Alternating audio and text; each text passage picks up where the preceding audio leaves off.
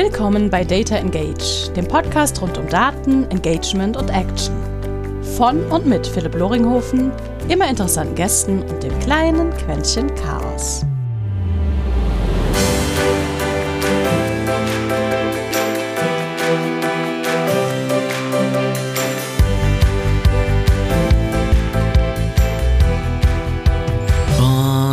Herzlich willkommen zu einer neuen Episode eines Podcasts rund um Daten, wie wir damit im Marketing arbeiten können und generell, wie wir einfach coolere, interessantere Ergebnisse für uns und unsere Kunden erreichen können mit und eben durch Daten.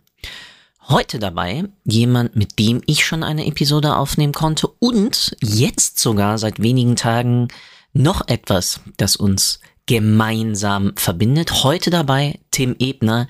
Hey Tim, sau cool, dass du heute dabei bist und die Zeit gefunden hast, dass wir nochmal schnacken. Aber direkt mal zur Einstimmung. Was haben wir beide überhaupt zu zelebrieren heute? Ja, wir, wir sind nominiert worden und äh, ich weiß noch nicht mal von wem. Ich, ich bin auch zum zweiten Mal in diesem Zusammenhang nominiert worden. Äh, es geht um den Analytics Pioneers Award der jedes Jahr ähm, verliehen wird. Und äh, ich weiß nicht, wer das war. Also danke nochmal an den anonymen Nominator. Melde dich doch gerne mal bei uns. Unsere Podcast-Folge zum Thema Fingerprinting und das Thema Nachhaltigkeit zusammengebracht und überdrehen wir die Datenschraube wurde nominiert. Das ist cool. Ich würde sagen, Prost. Genau. Ähm, ich habe hier ein Bier stehen. Ich habe mir auch vorher gedacht, so, kann das hören? Yo, kann man. Das ist eine lecker Dosenbier im Sinne der Nachhaltigkeit. Ich muss mich entschuldigen, aber es ist ein Tuborg Classic. Das habe ich anders nicht bekommen. Und ich habe mir auch vorher schon Gedanken gemacht, weiß ich nicht, wenn wir jetzt prosten, wir, wir sehen uns jetzt per Video ne? aber man kann das ja mal so faken. Ich tue jetzt mal so. Ja. Du schenkst erstmal ein, ne? Und genau, ich schenke gerade brav erstmal ein. So. Hm, das hört sich gut an. Ja, andere Podcasts schenken sich Wein ein, wir schenken uns Bier ein. Bei mir ist es ein wunderbares New England Pale Ale von Fredo Fox, auch aus der Dose, muss ich gestehen. Ähm, die kriegt man aber nur so bei den Jungs. Und ähm, dementsprechend jetzt äh, bin ich gespannt, wie, wie stoßen wir an? Äh, Prost! Also auf alle Fälle auf die Nominierung. Und ähm, sehr cool, weil daraufhin hatten wir ja beide dann gesagt, okay, komm, wir machen noch eine Folge. Du bist auch in diesem Falle mit einem sehr coolen Thema rübergekommen. Jetzt greife ich dem Ganzen einfach mal vor. Eigentlich, wie kann man das Thema Daten innovativer angehen? Was ich daraus erstmal ja verstanden hatte, war, wie können Daten einem sozusagen bei Themen Innovation helfen? Das ist uns allen ja mehr oder minder bekannt. Ich schaue mir halt an, was hat irgendwie funktioniert, was hat nicht funktioniert und kann daraus ja meine Schlüsse ziehen. Aber der Spin, den du reingebracht hattest, ja auch schon auf Basis unserer letzten Diskussion, war, wie können wir eigentlich bekannte Modelle und äh, schon mal vorne die Entschuldigung, falls ich heute zu wissenschaftlich werde, ähm, habe halt gerade auch noch meine ähm, Master Thesis verteidigt. Dementsprechend denke ich noch so ein bisschen in äh, Elfenbeinturmfeldern. Das wird sich hoffentlich wieder über die nächsten Wochen normalisieren. Aber da stehen noch zu viele wissenschaftliche Paper bei mir rum. Spaß beiseite. Wie wir genau in dem Feld eigentlich uns auch bekannte Methodiken zum Beispiel zu eigen machen können, um interessantere Lösungen auf bestehende Herausforderungen gemeinsam mit Daten zum Beispiel zu arbeiten. Ein Feld, in das ich mich zum Beispiel gerade reinbeiße, das ich auch als besonders nicht nicht innovativ ist der falsche Ausdruck, aber für mich gerade besonders innovativ, innovationstreibend ist in meinem Wissenshorizont, ist das ganze Thema sozusagen Data Design beziehungsweise UX auf Dashboarding und Reporting zu übertragen, um da auch mit einem Verständnis von User Experience eigentlich an das Thema Report Building ranzugehen, um das Erfahren und das Extrahieren der Informationen zum Beispiel aus diesem ganzen Feld irgendwie, nennen wir es mal beim Namen, angenehmer zu machen, weil ganz oft ist das Ganze einfach trocken, was ja okay ist, aber ich habe ja ein Ziel damit, und zwar Informationen zu gewinnen. Habe ich das ein bisschen sinnvoll umschrieben oder bin ich komplett weg von der Spur? Ich finde es total krass, weil äh, die gleiche Idee ist mir auch schon mal in den Kopf gekommen. Also es geht eigentlich darum, durch eine gute User Experience Dashboards und Reports im Data Analytics Feld besser gestalten zu können, nutzerzentrierter, damit sie besser genutzt werden, damit sie mehr Nutzen stiften. Ganz genau. Und in dem Kontext ist halt halt ganz spannend, dass es sich bis heute noch nicht irgendwie mehr oder minder durchgesetzt hat, dass wir sinnvolle UX-Tools eigentlich auf Dashboards setzen können. Also du kannst zum Beispiel in, in Power BI siehst du ja wenigstens, wer hat welchen Report geöffnet und wie häufig und welche Seite wurde sich sozusagen angeschaut. Aber ja. du kriegst ja keine, du hast ja nie wirklich die Möglichkeit, eine wirkliche, sagen wir mal, Heatmap-Analyse, ähm, Usage Patterns etc. irgendwie mitzunehmen. Besonders dann bei Analysen und Reports, die ja von, von multiplen Nutzergruppen ähm, eingesetzt werden. Und da kommt dann das Spannende dazu, dass ich versuche nicht mehr von Dashboards und Reports zu sprechen, sondern von Datenprodukten. Weil Produkte kann ich ja optimieren im, in, einer, in, einer, in einem UX-Verständnis. Ein Report oder ein Dashboard, da denken halt alle direkt einfach an irgendwas aus Excel. Noch immer. Oder irgendwas, was irgendwie in sich erstmal doch trotz allem wiederum statisch ist, weil jemand hat zusammengebaut, auch wenn du aus einer Self-Service-Logik oder ähnlichem kommst. Es ist trotzdem noch immer wiederum statisch. Das ist ja witzig. Äh, diese Wahrnehmung habe ich überhaupt nicht. Heißt jetzt nicht, dass das irgendwie richtig oder falsch ist, aber in dem Kontext, wo ich mit Kollegen der Sports und Reports bastel, ist es eigentlich immer so, dass wir diese Reports besprechen. Also es sind keine Zahlen und Datenwüsten. Es sind Reports oder Dashboards erstmal mit einer Storyline, die man verstehen kann. So nach dem Motto, am Anfang war die Impression. Dann kam mhm. der Klick. Dann kam der Nutzer auf die Website. Dann hat er dieses, das und jenes gemacht. Und diese verschiedenen Schritte dann anhand diverser Dimensionen runterzubrechen und für jedes Slide, für jedes Chart, was es da gibt, beschreiben wir für die einzelnen Widgets, was in diesen Diagrammen oder Tabellen oder was auch immer zu sehen ist und welche Handlungsempfehlungen oder weiterführenden Fragen ähm, sich daraus ableiten. Und das automatisch füllt zu einem agilen Prozess, dass ein Dashboard nie fertig ist. Es ist immer ein Produkt mhm. und es bezieht immer das Feedback, weil es besprochen wird. Also man sollte eigentlich keine Reports oder Dashboards machen, die nicht besprochen werden, weil äh, den Effekt des, des Schubladenreports kennen wir alle. Das will man ja tun, nichts vermeiden. Ähm, wir, wir brauchen ja keine Alibi-Reports, sondern wirklich, wir wollen ja wirklich etwas lernen aus den Daten. Ja, jedenfalls dadurch hat man dann den Loop, dass der User sein Feedback gibt und wir das immer weiter verbessern können. Von daher ist eigentlich in meinem Kopf ein Dashboard oder ein Report nie ein fertiges Produkt und muss eigentlich immer weiter optimiert werden. Und ich finde es total spannend, ja, dass es da eben so diese verschiedenen Wahrnehmungen gibt. Ne? Ich meine, ich bin damit auch schon konfrontiert worden. Da wird dann halt gesagt, so, ja, bastel mal ein Tablet und da machen wir das jetzt immer gleich. Ja, ja, natürlich machen wir das immer gleich, aber wir machen das auch immer gleich anders. Ich glaube, du sprichst genau das Richtige an.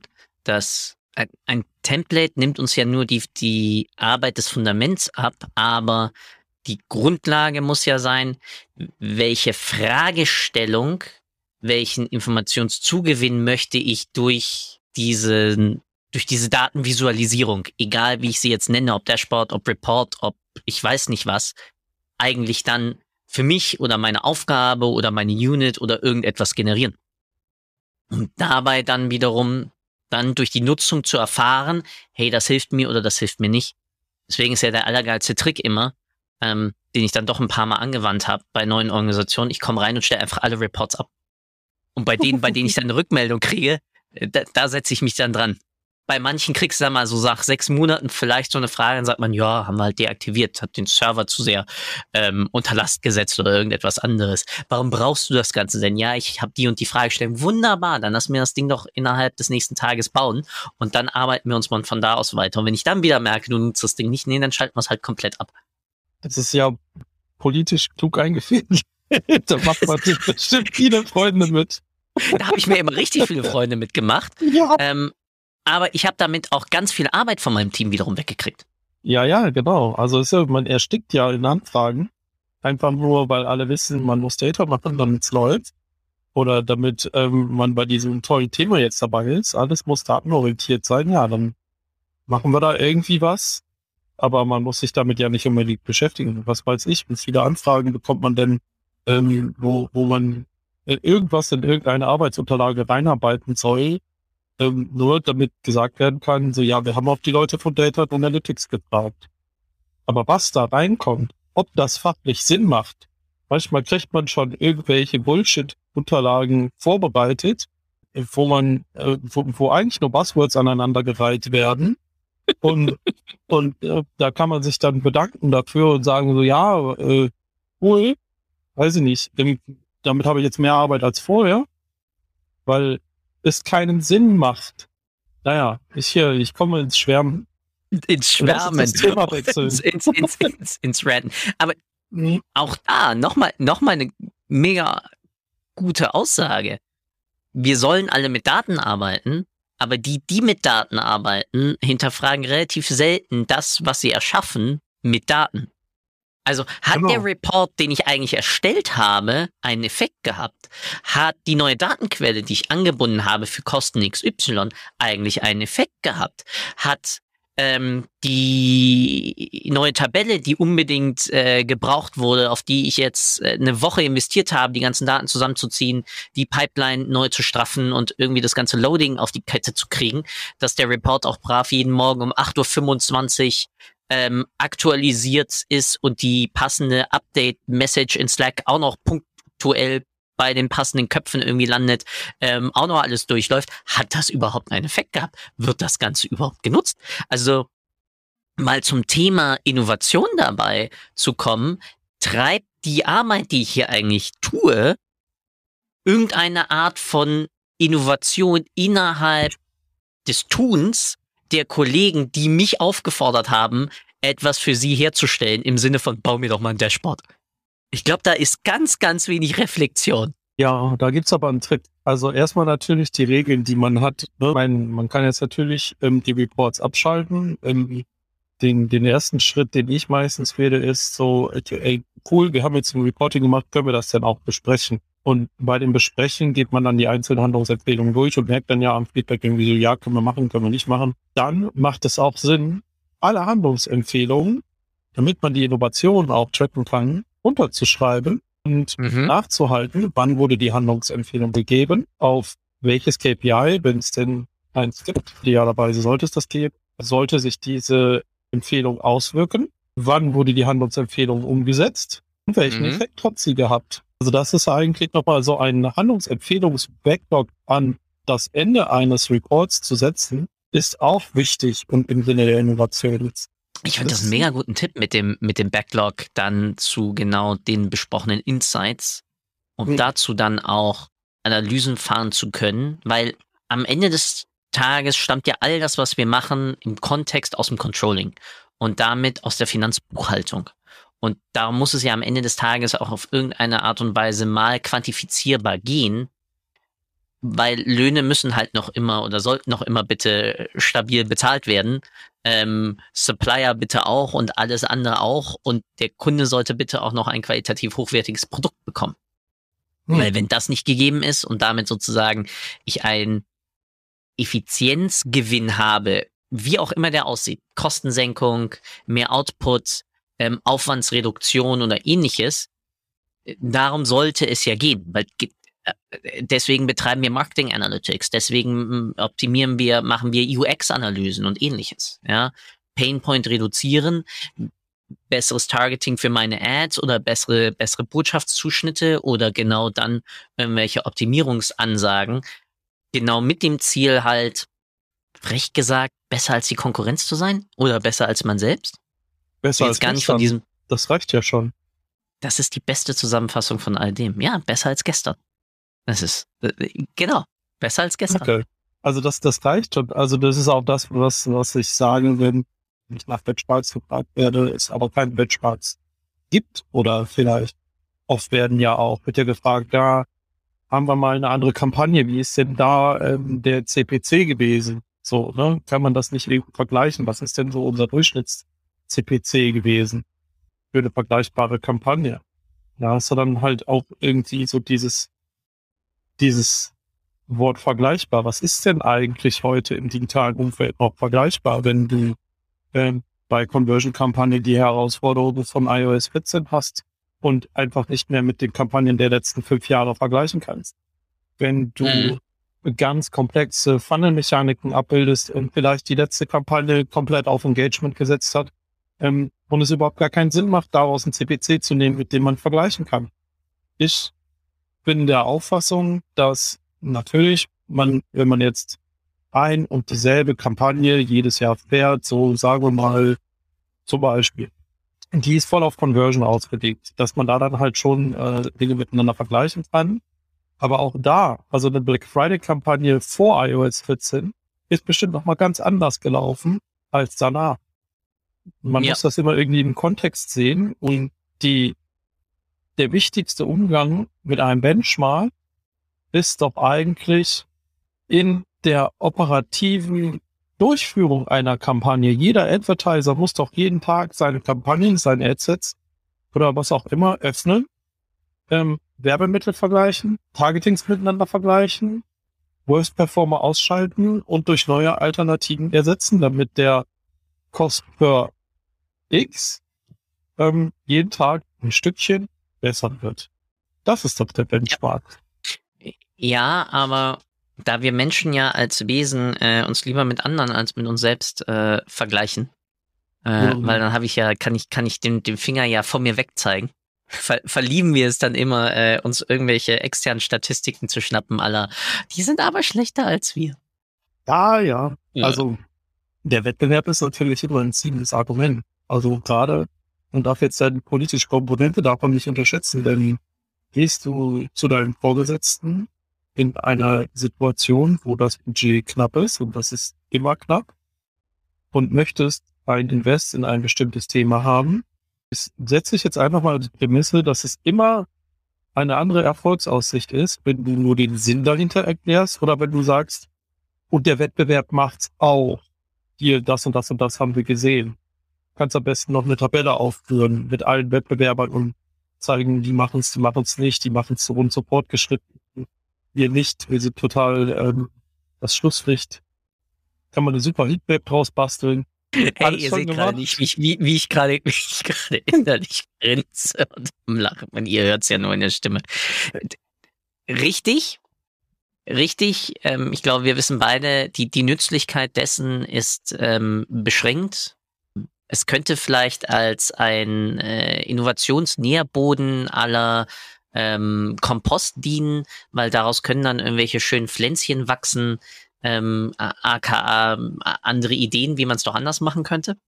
Ich glaube, das richtig Spannende in dem ganzen, ganzen Thema ist dann aber doch wiederum Stichwort Wiederinnovation, die ich selbst erhebe oder aus dem Markt bekomme, dann genau einzusetzen, um Kunde, Nutzergruppe oder wie auch immer wir sie jetzt nennen, nennen möchten, besser zu verstehen, um darauf besser angepasste Lösungen und auch Botschaften dann zu schneidern. Und darauf erwächst ja dann eigentlich der Zustand. Aber dann landen wir ja wieder bei dem Faktor, oh, man, da muss ich ja entweder Menschen zuhören, das heißt, ich muss mit Kunden sprechen. Das ist ja schwierig, das mag ich nicht. Ähm, gleiche Herausforderung haben wir auch im Datenbereich. Wie oft kriegen wir oder haben gewisse Analysten eine Anfrage bekommen, ich brauche mal bitte den Report Umsatz pro äh, Organisationsunit ähm, Kontinentaleuropa aufgeteilt auf Landesniederlassungen ähm, äh, über die letzten sechs Jahre. Dann wird dem wird der Person halt irgendein Excel-File rübergeworfen, anstatt nachzufragen, wofür eigentlich, warum. Und mhm. das muss es doch eigentlich sein, oder? Also wir können ja nur Innovation mit Daten antreiben als Analysten, als Reporter, als Marketer oder irgendetwas ähnlichem, wenn wir den Beweggrund dahinter mitnehmen und dadurch ja dann auch entweder ein besseres Datenprodukt, äh, eine bessere Kampagne oder irgendetwas ähnliches nach vorne treiben. Ja, das ist irgendwie Spiel auf den Gedanken an, den ich vorhin auch schon hatte, als du sagtest, das kommt aus dem Controlling. Das kommt auch aus dem Feld der Beratung. Also Data Analytics kommt nicht aus dem, nicht nur aus dem Feld des Controlling. Ja klar, das ist etwas, was wir tun. Wir erheben KPIs und messen die in Bezug auf Wirtschaftlichkeit oder was auch immer. Aber wir beraten auch. Deswegen geben wir Handlungsempfehlungen, leiten diese ab, versuchen möglichst objektiv zu sein ähm, und vielleicht auch nochmal einen anderen externen Blickwinkel zu geben. Dazu gehört ja auch, was sind denn eigentlich die Analysefragen? Ich hatte das letztens auch mit einem, wo es dann darum ging, also es wurde sehr, sehr dezidiert ähm, gebrieft, was denn in die Analyse rein sollte, was gemacht werden sollte. Und ich habe erstmal versucht, das in den Rahmen zu kippen, wo erstmal ich dann aus dem Blick versucht, was sind die Analysefragen? Was ist der Analyserahmen? Ja, was für Prämissen setzen wir hier? Ist es der deutsche Markt? Ist es äh, der Dachmarkt? In, um welche Kanäle geht es hier? Reden wir über Social Media oder auch über andere digitale Kanäle, Kanäle, auch noch den wir gleich. Auf jeden Fall, ähm, ja, dass, dass man dort erstmal das Ganze in Relation setzt, ja. Mir war noch ein wichtiger Punkt zu dem Thema vorhin im Kopf geblieben. Das wollte ich gerne noch sagen. Denn dieses Thema ähm, Wettbewerb kann ein, ein guter Incentive sein, äh, um um Dinge umsetzen zu können. Und dann einmal irgendwie so ein bisschen, also wenn ich dein Feedback richtig verstanden habe, das ist dann aber scheiße. Ich habe überlegt, also habe ich verstanden. Aber ich meine, im Grunde genommen, vielleicht spreche ich auch nur meinen eigenen Gedanken aus. An der Stelle ist es wirklich scheiße, weil dann ist es zu spät, dann ist es nicht mehr innovativ. Wenn der Wettbewerb es schon gemacht hat, so sind wir nicht innovativ. Innovativ heißt ja Pionier zu sein, der Erste zu sein. Und wenn du schon mit einer Maßnahme irgendwo hingehen musst, und sagen musst, wie viel hat denn schon der Wettbewerb? Was machen die denn schon? Müssen wir jetzt mal nachziehen? Dann ist man nicht mehr ähm, der Pionier in einer bestimmten Sache. Vielleicht sogar für den ganzen Markt. Dann ist man nicht mehr Marktführer. Dann läuft man hinterhin. Das ist, müssen, also ich würde da gerne zwei Ebenen auseinandernehmen. Einmal kurze Definition von, wir haben eine Differenzierung zwischen, englische Sprache sei Dank, Invention und Innovation. Invention ist die Erfindung von etwas, das es noch nie gegeben hat. Mhm. Das ist wirklich dieser Heureka-Moment. Und die Innovation in sich ist die Implementierung einer in einem, in einem situativen Rahmen gesehenen Neuheit. Die muss aber nicht das allererste Mal auftreten oder vorkommen.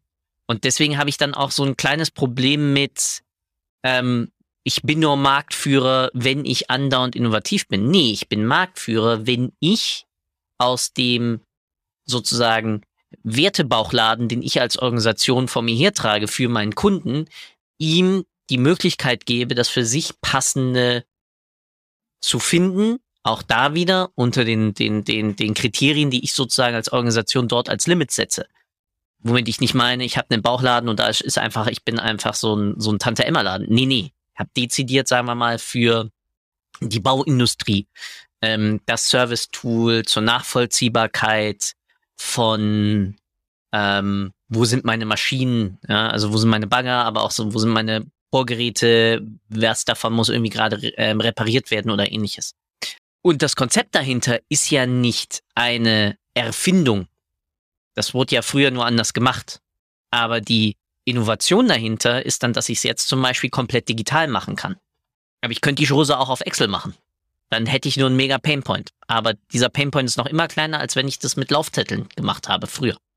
Ich finde gerade diese Differenzierung unfassbar spannend. Also bei Invention, die Idee haben, gehe ich mit.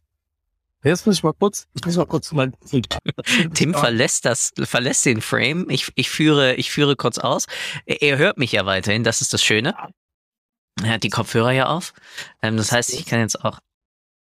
Aber in, in dem Kontext. Ja? Das, das kenne ich nicht. Sagen. Das ist ähm, das erste Buch, glaube ich, was es gab zum, ja, zu der Frage, setzt sich eine Erfindung durch oder nicht? Verstehst du? Die Diffusion. Wird etwas mhm, mhm groß mhm. oder nicht? Welche Faktoren hat man da?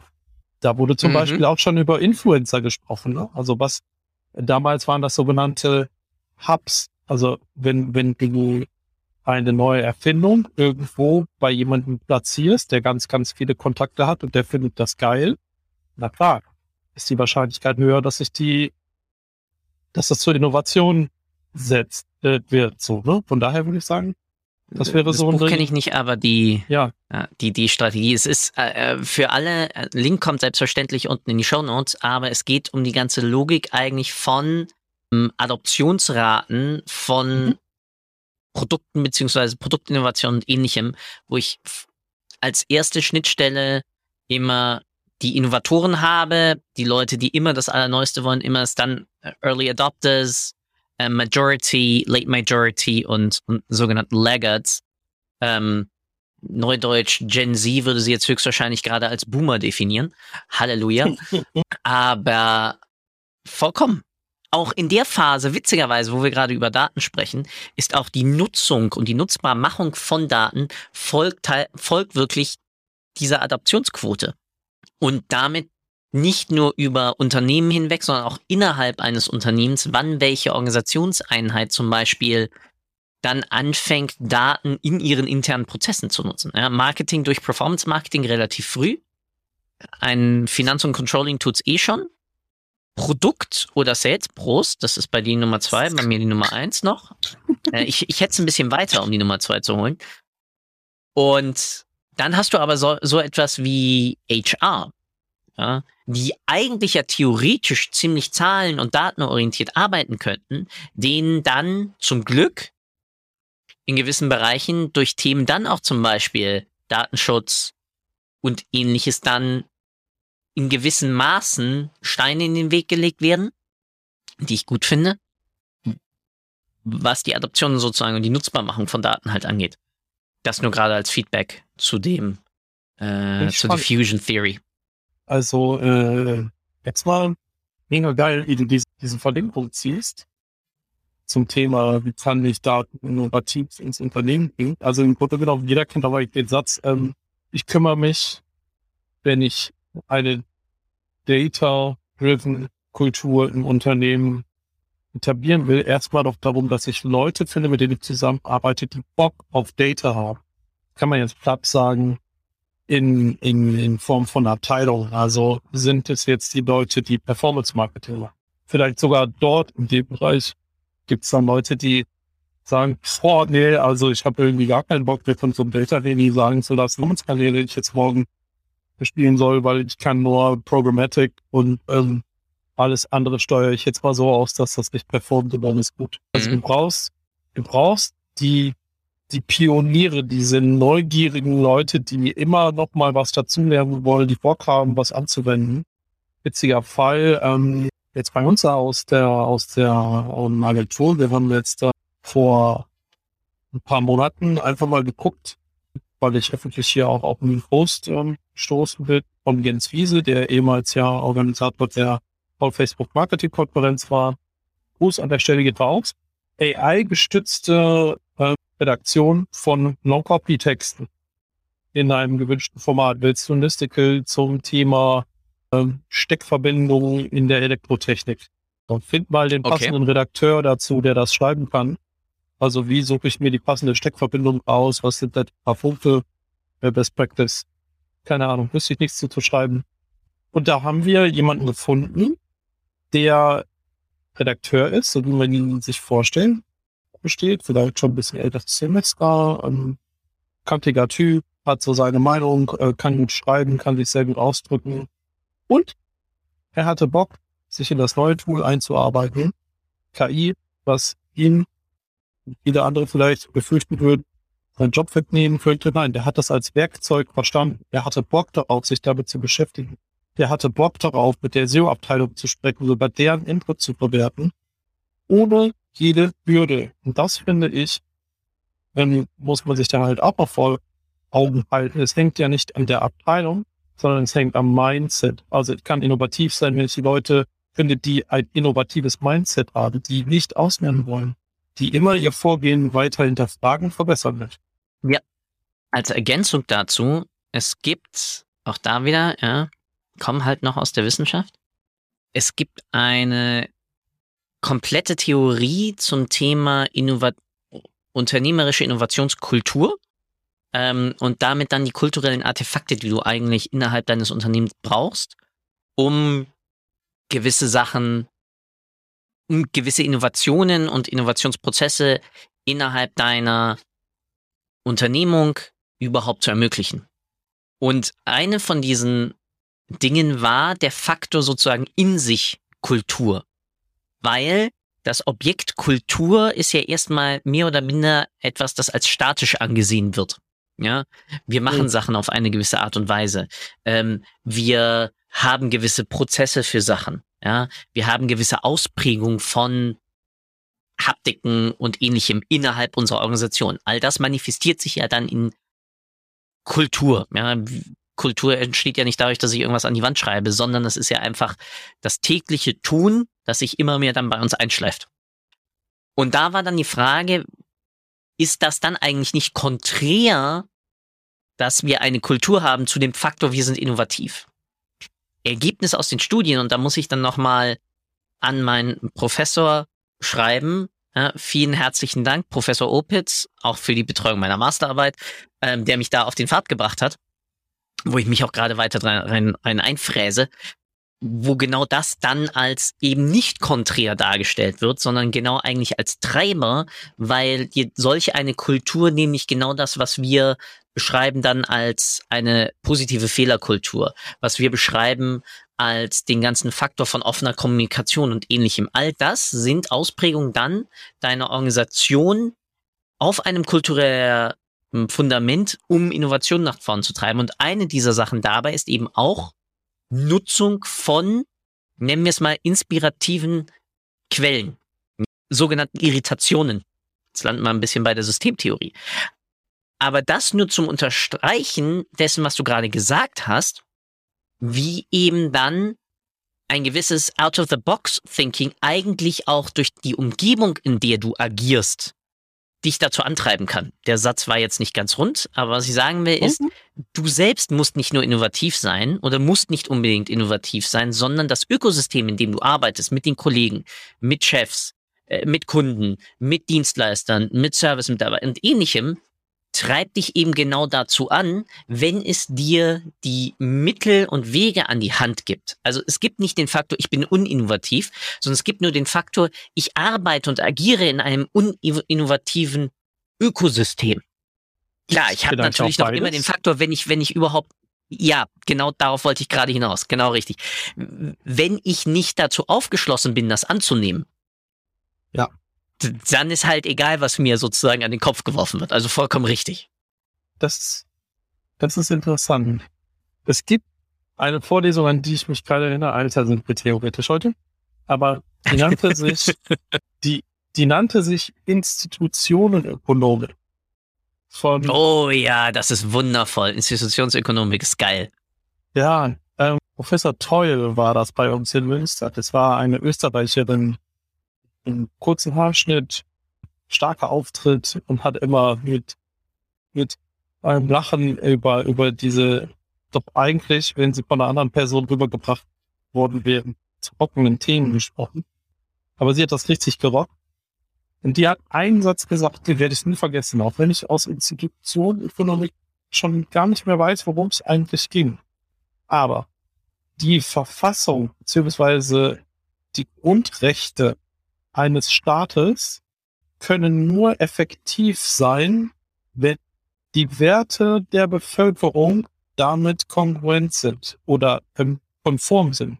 Soll heißen, nehmen wir jetzt mal, wer, äh, wer äh, äh, ich muss jetzt, also wenn man sich gegen Werte aufredet, dann äh, hat man ja schnell irgendwie irgendjemand ähm, an der Backe. Also ähm, mhm. ich, ich, muss jetzt versuchen, irgendwo was zu nennen, was nicht was mir nicht irgendwie einen Shitstorm aufs Profil haut, aber sagen wir mal, äh, dem Bundesverfassungsgericht, dem Bundesverfassungsgericht fängt mor äh, fällt morgen ein, dass sie, dass sie, dass sie. Reifen müssen rot sein. Ja, nee, ich meine wirklich was mit Werten, also mit, mit etwas, was, also ein Wert ist ja etwas, was, was Leute für gut und sinnig halten, was beschützt werden muss. Und du ob mein Reifen keinen neutralen Wert, wo du nicht eine Kontroverse auslöst. Ja, das will ich aber. Also muss man ja, das, also das hilft zur Erklärung in dem, in dem Punkt. Sagen wir mal, ähm, das Bundesverfassungsgericht entscheidet morgen, dass die Mieten in Deutschland alle vertausendfacht werden müssen. Der Wert okay. der Gesellschaft, dass Mieten bezahlbar sein müssen, ist so hoch, dass dieses Gesetz, selbst wenn es in die Verfassung irgendwie reingeschrieben werden würde, in irgendeiner Form, die so meta ist, dass es das da rein schafft, würde nie Bestand haben, wenn es nicht von den Werten von einem Gros der Bevölkerung getragen würde. Soll heißen, im Umkehrschluss, Innovation in die Unternehmenskultur reinzuschreiben, wie Open, äh, Test and Learn, alles datenbasiert, tralala, hilft überhaupt nichts, wenn die Leute, die man eingestellt haben, das nicht gut heißen.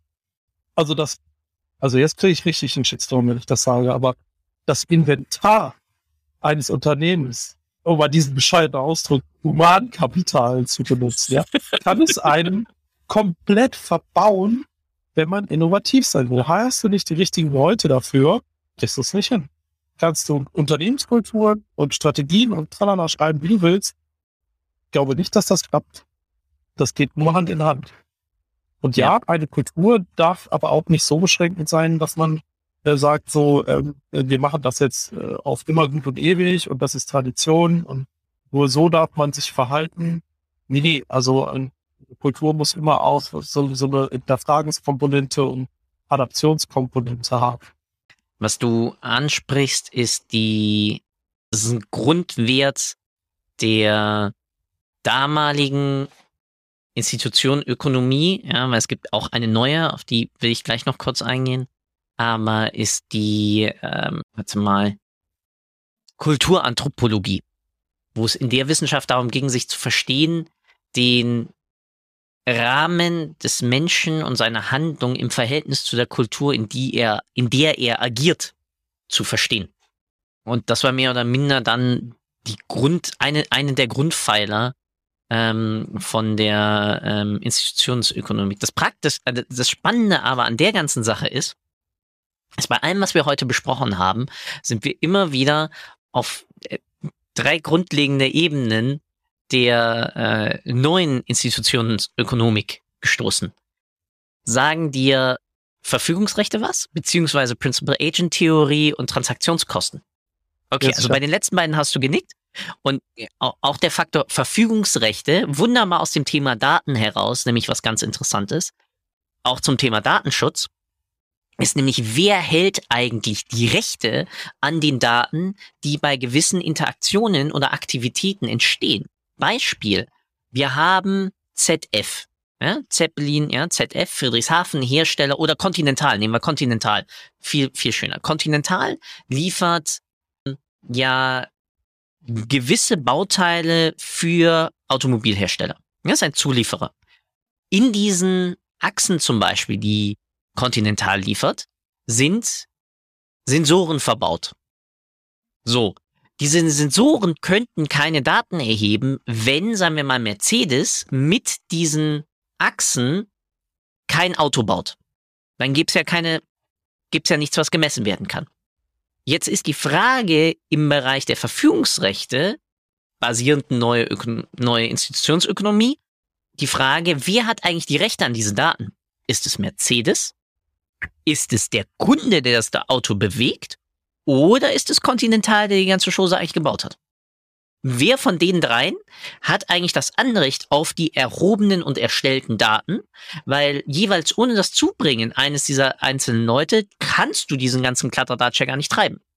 Und könntest darüber dann keine Innovation beziehungsweise keine Invention, also keine Erfindung überhaupt bauen, die damit dann dafür sorgt, dass du überhaupt gesamtökonomisch so etwas nach vorne treiben kannst. Jetzt sind wir von wie macht ein Unternehmen mit der Nutzung ihrer eigenen Daten hin zu so einem Gesamtkonstrukt aller, wie treiben wir eigentlich als Gesellschaft uns weiter nach vorne äh, gekommen. Äh, das macht mir Spaß. Mal als Ja, das heißt, ja, das, ich finde das auch etwas verschwunden. Ich hätte da gar nicht mit gerechnet, dass wir äh, so völlig aus dem blauen Dunst heraus auch so eine interessante äh, Diskussion führen können. Also ich habe jetzt auch den nächsten Gedankenblick direkt. Ähm, und zwar habe ich ein Buch gelesen, was das auch so ein bisschen touchiert, eine Komponente davon. Also ich meine, sagen wir mal so, wenn du mir die Frage stellst, wer hat die Rechte an den Daten, würde ich klar sagen, der Konsument. Weil mhm. er am meisten Interaktionen dazu ähm, beisteuert, dass die ganze Sache funktioniert, weil er die Aktie nämlich ganz, ganz, ganz, ganz lange fährt und mhm. ähm, der, die Daten, die dort erzeugt werden, schon starke Rückschlüsse auf ihn als Person zulassen. Aber jetzt bringe ich mal das Buch an, was ich gelesen habe. Das war nämlich Nationale Interessen von Klaus von Donani, ähm, ein Spiegel-Bestseller, ähm, der kurz vor der vor dem Ausbruch des Ukraine-Kriegs geschrieben wurde und veröffentlicht wurde mhm. und darauf eingeht, wie kann eigentlich Europa, Deutschland äh, als Teil von Europa nationale Interessen berücksichtigen in einer um in einer Welt, wo sich die Weltordnung gerade total im Umbruch befindet, zu überleben, aber ähm, sich zu behaupten, ja. Also ähm, mhm. mhm. dass das, das beste Outcome irgendwie zu realisieren, was für uns gut ist, ja. Klopp ein paar Tage später nach Veröffentlichung marschiert Putin in die Ukraine ein. Total krass. Also ich will dieses Thema jetzt nicht aufmachen. Ähm, es beschäftigt mich zwar sehr, aber ähm, jeder, der ähm, diese Frage gerade ähm, im Kopf hat, was ist eigentlich gerade außenpolitisch richtig, sollte dieses lesen. Es ist total gut.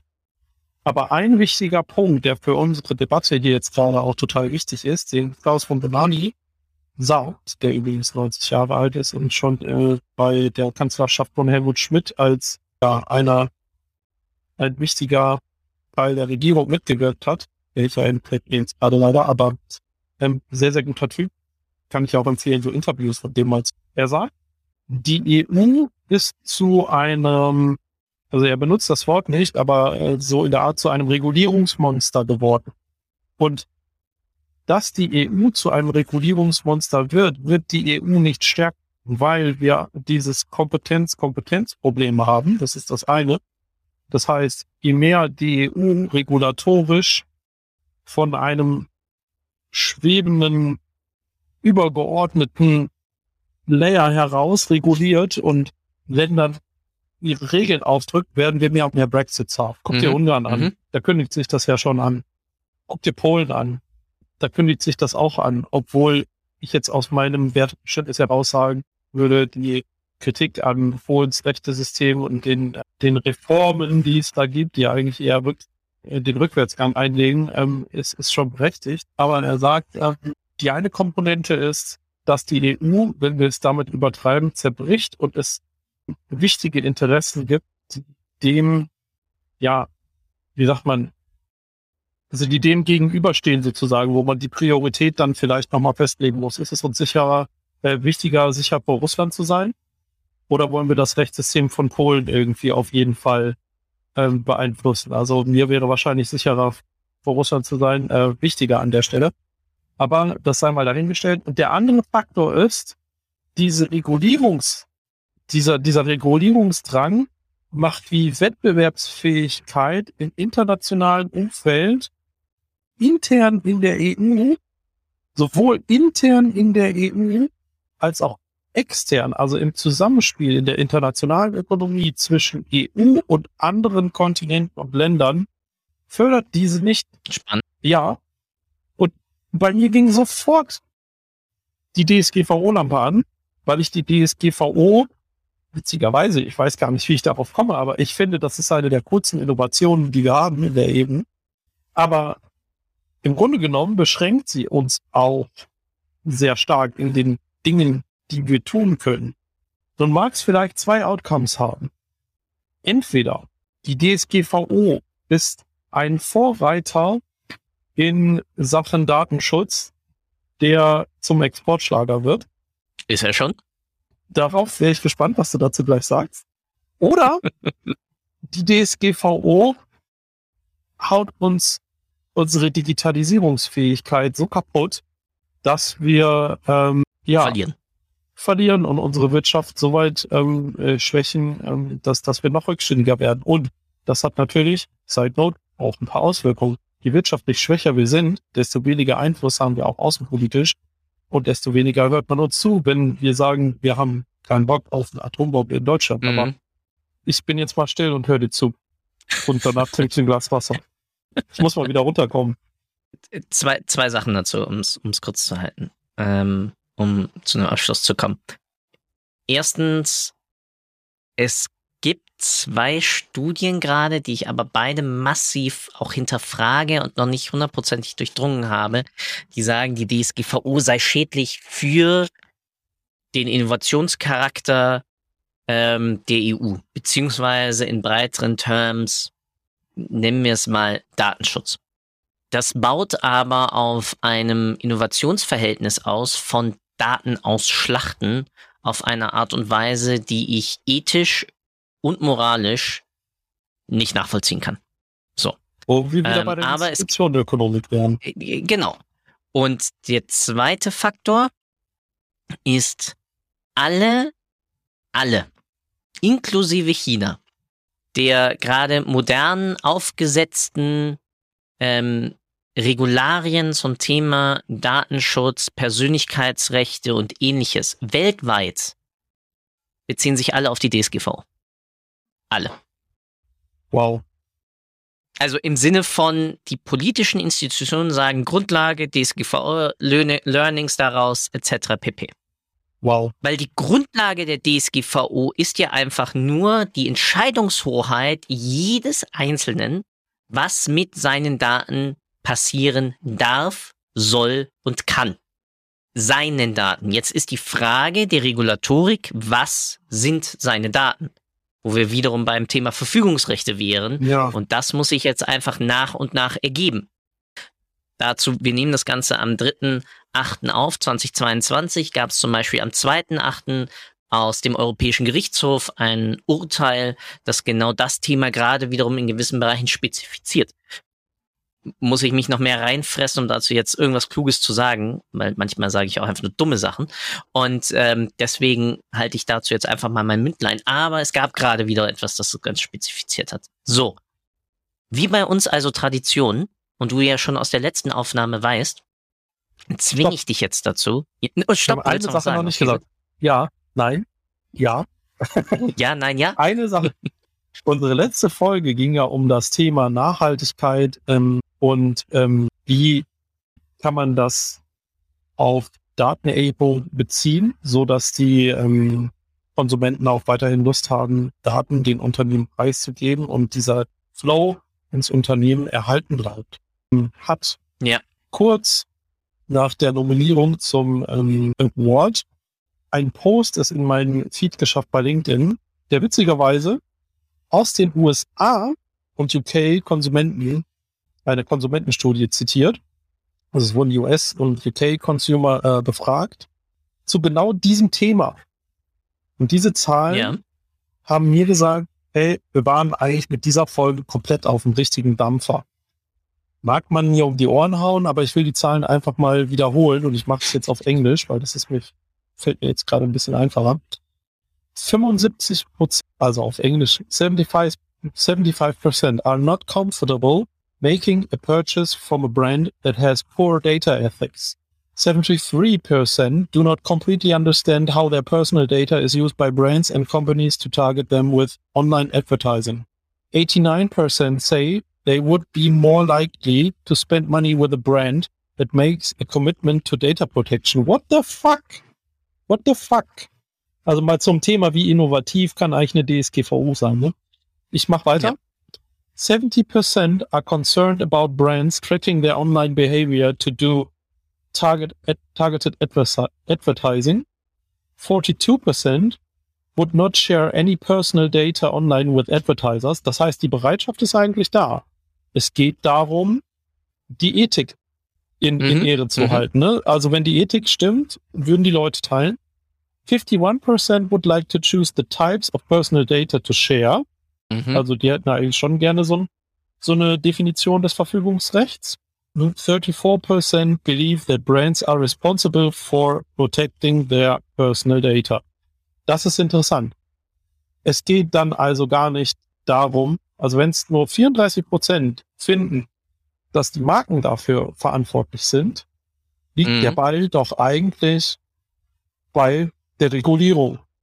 Und das möchte ich jetzt nur einmal noch mal ganz kurz am Schluss sagen zum Thema Innovation und ist das möglich mit DSGVO? Ich glaube, ich muss ähm, ganz klar mich auf eine Alternative ähm, ja jetzt gerade mal ähm, verfestigen. Die DSGVO ist, glaube ich, doch die beste Innovation im Thema Daten, ähm, die wir in der EU herausgebracht haben. Und jetzt gerne zum obligatorischen Teil. Genau, jetzt zum obligatorischen Teil. Aber ich glaube, du hast es schon ziemlich gut genau damit gerade zusammengefasst. Ja. Was aber trotzdem Mittelteil im Sinne von ja innovativer Umgang mit Daten innerhalb des Unternehmens, äh, fasse ich jetzt mal zusammen, noch kurz. Schaut euch an, wie Reports genutzt werden. Schaut euch an, was an den Reports genutzt werden. Wie immer, ich glaube, das lest ihr bei jedem, egal ob uns beiden und auch bei ganz anderen, hört ihr auch in ganz anderen Podcasts. Versteht, warum gewisse Reports da sind. Was ist die Frage dahinter? Und überlegt euch dann oder überlegt dir dann, ähm, ist das überhaupt die beste Ausgestaltung? Ja, und dann schau dir an, Entschlüsse, Entscheidungen, Innovationen oder neue Ideen, die aus diesen Sachen abgeleitet wurden, führ darüber ein bisschen Buch und schau dir an, ob die Sachen auch implementiert wurden oder welchen Return das Ganze hatte. Damit du auch über die Aktivitäten, die du hast, dann auch mal zeigen kannst, welchen Wert du als Analyst oder welchen Wert Daten überhaupt im Unternehmen überhaupt voranbringen und treiben können. Und das Ganze selbstverständlich, weil das haben wir jetzt gerade gehört, unter dem Aspekt, nicht unter dem Aspekt DSGV, äh, äh, sondern einfach unter dem Aspekt, wie würdest du auch wollen, wie man mit deinen Daten, aus denen man Stichwort Profilbildung und ähnliches auch ganz blöde Sachen ableiten kann, um dann ein blödes Target zu machen. Wie würdest du wollen, wie damit umgegangen wird? Und so geh doch damit um. Und damit, Tim, übergebe ich wieder an dich, weil das Schlusswort gehört wie immer den Gästen. Ich danke dir für die Zeit, ich danke dir für das Anstoßen und erst recht ähm, für die geile allererste Aufnahme, die wir gemacht haben.